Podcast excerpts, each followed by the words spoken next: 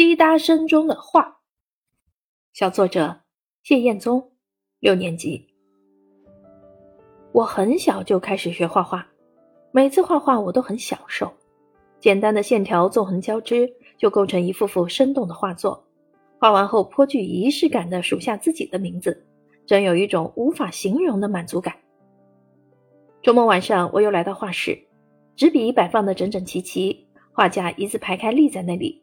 像是期待着老朋友到来一样。与往日不同的是，画架前摆了一个硕大的闹钟。朱老师递给我一张图片，示意我开始作画。滴答滴答，我面对画架坐下，照着图片拿起铅笔，刷刷的画起来。我的脑袋随着绘画的角度，一会儿歪到左边，一会儿歪到右边，仿佛画笔就是指挥棒，画纸就是曲谱，而我就像一个指挥家。正在指挥一场精彩的音乐会。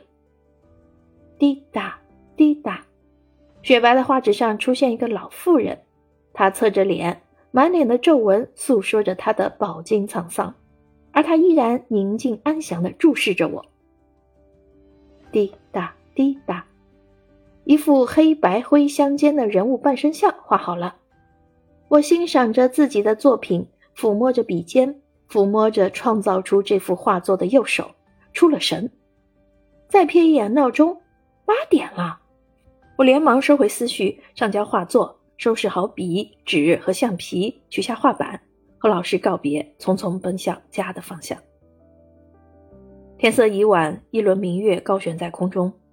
这愉快的夜，安静的只能听见我奔跑的脚步声和萦绕在耳边的滴答声。